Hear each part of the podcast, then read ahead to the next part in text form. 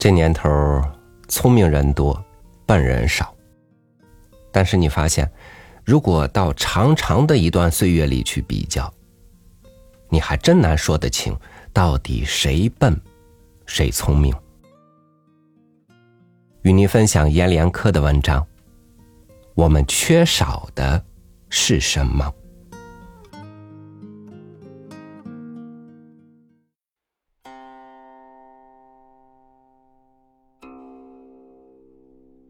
有位出家人，聪明慧智，在庙里勤读苦功，却终是不得醒悟。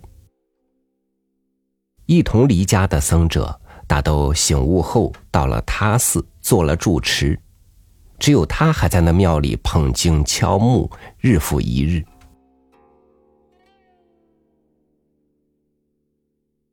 终于有天，他问老僧师傅。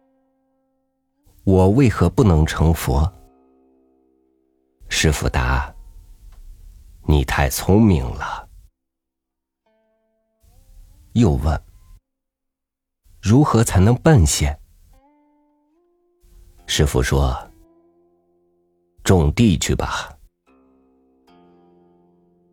出家的聪明和尚就丢下经书，开始到庙旁种地。原初。小和尚并不会耕作劳种，不知春发秋果，不明四季作耕。可他明志好学，勤于吃苦。第一季虽何受欠收，第二季却有了丰旺景象。到了第三年的秋天之时，庙旁田地已经是果实累累，艳色味香，一派天景的风光。可高僧师傅到了这儿，望见这幅风景，紧紧皱了眉头，半晌无言无语。和尚问：“师傅，我种的不够好吗？”师傅答：“太好了，太好了，好的过了。”和尚有些气馁，生气的问。难道说是不好才好？师傅答：“你再种三年地吧。”言毕之后，师傅怅然而去。从此，小和尚种地不再走巧，不再过力精心，只是随即播种，雨后除草，秋日收获，冬天修地猫冬，春耕伸腰禾锄。有些懒散，有些惰安，可那田那地却也一样景光饶风，天堂色相。就这样，又过三年至秋之后，高僧师傅再从庙里来到田旁，见该收的庄稼因未收而有些卧伏，该下架的瓜果因未下架而稍稍有些地枯。师傅四处寻找徒弟，却在田里没了迹象。到了远处庵内，见小和尚正躲着太阳在庵里逗着蛐蛐儿，且见了师傅，不惊不喜，只是欠了身子，示意师傅坐下，就又专心的逗着自己的物虫。师傅问：“你这庄稼该收了吗？”和尚说：“啊，忘了。”师傅问：“学会种地了吧？”和尚不假思索：“又不会了。”师傅问：“蛐蛐儿逗得可好？”和尚如实说道：“正在学呢。”师傅一笑。你开悟了，可以走了。和尚走后，到他语诵经播教，后来成了高僧中的高僧。这是一则佛事，是则悟佛的故事。比之于佛事，文学大约也是此理。我们今天的写作，正如那和尚的敲木诵经和前三年的庙旁耕地，景象活泼，条理顺畅，有着盛世的文学景色。言之说，走市场的产销两旺，纯文学的虽然居高而不忘临下。为社会景象而亮嗓高歌者，也有其自己的写作套路与风光。都是大脑清醒，事理明白，如鱼得水，个个都已开悟到了醒透醒透，可以做各方庙宇写作的住持僧人。可是，我们是不是太过明透得道了呢？太如一个技术精湛的匠人，或说是？一个工程设计的大师，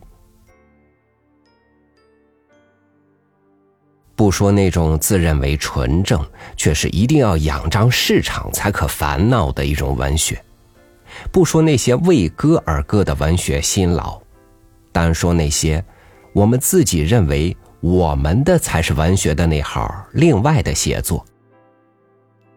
其实从八十年代初至今，摇摇摆摆。走走停停，左试右试，终于到了今天，确实已经可以说作家都已大彻大悟，明白得道，作品也都瓜果纯熟，可谓适口。以修炼语言著称者，语言以色香欲滴，如透熟的葡萄；以结构奇妙著称者，其结构以如网如织，精美庞杂，简繁得体。以冲击现实著称者，也以上至天人体质，下抵百姓草屋；以情感冲击取胜者，也已完成该让读者掉泪时掉泪，该让读者会心一笑时，读者必然会会心一笑而思索。我们用三十年的时间，走完了从不会写小说到太会写小说的漫漫路程，正如那个学会种地的和尚。用他的聪明和勤奋，很快学会了种地，迎来了风景一样。这样，可能错就错在我们太会写作了，我们太小白明懂了写作的奥秘和深在，我们太过清明了写作的目的和路径，可以向哪儿去哪儿，想哪儿到哪儿了。有了什么目的？就能达到什么目的了？有了什么的艺术苛求，就可以实现那种苛求了。整个文坛的写作也正如一个人的创作，他从习作的糊涂开始，终于到了写作的纯熟、轻车熟路、经验丰饶，不会是一种开始，而会却成了正果的目的和终结。回想那最终真正得到悟醒的和尚，他的第一步是不会，第二步是会而纯熟，第三步是又从会到了不会。原来，从会到去不会，竟是一种真正悟开的境界。从明白再到糊涂。才是最终的开悟和醒透。我们的写作真的是景象天堂，美不胜数，应有尽有。连早年许多作家和批评家说的“我们不缺技术，不缺语言，只是在写作中缺少了情感的那种怨抱”，今天的我们也很快补上了这一缺课的憾事，很快有了一部又一部情感充沛、冲击力风来雨去的上乘之作。确切的，我们的文学不再缺少什么了，应有尽有了，想有就有了。有险峻，有林溪，有平川，有墨景，有无限无限可供人研究说到的景色和猜想，而唯其没有的，就是作家对写作的一种无奈和糊涂。是从明白到不明白的后惘然和怅然，是在写作中愁思百结的混沌和迷惑，是那种长久探索后的不悟和难悟。我们太明白了写什么和怎么写，我们太清楚了去处和路径，我们太知道了在写作中用力和缓力、执行和弯步，还有那所谓的诗意、想象和思想。我们知道了写作的一切奥秘和弯曲、幽暗和光明。我们都成了写作的清醒者和彻悟者。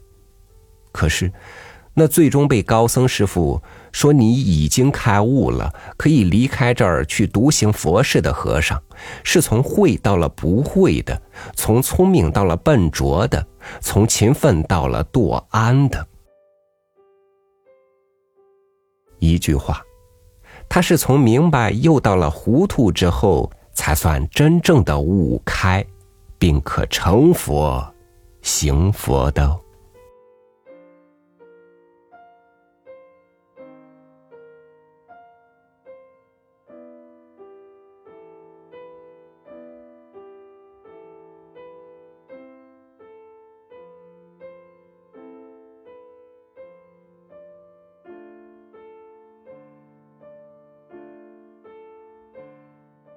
无论做什么，都是从刻意为之，再到熟能生巧、浑然天成。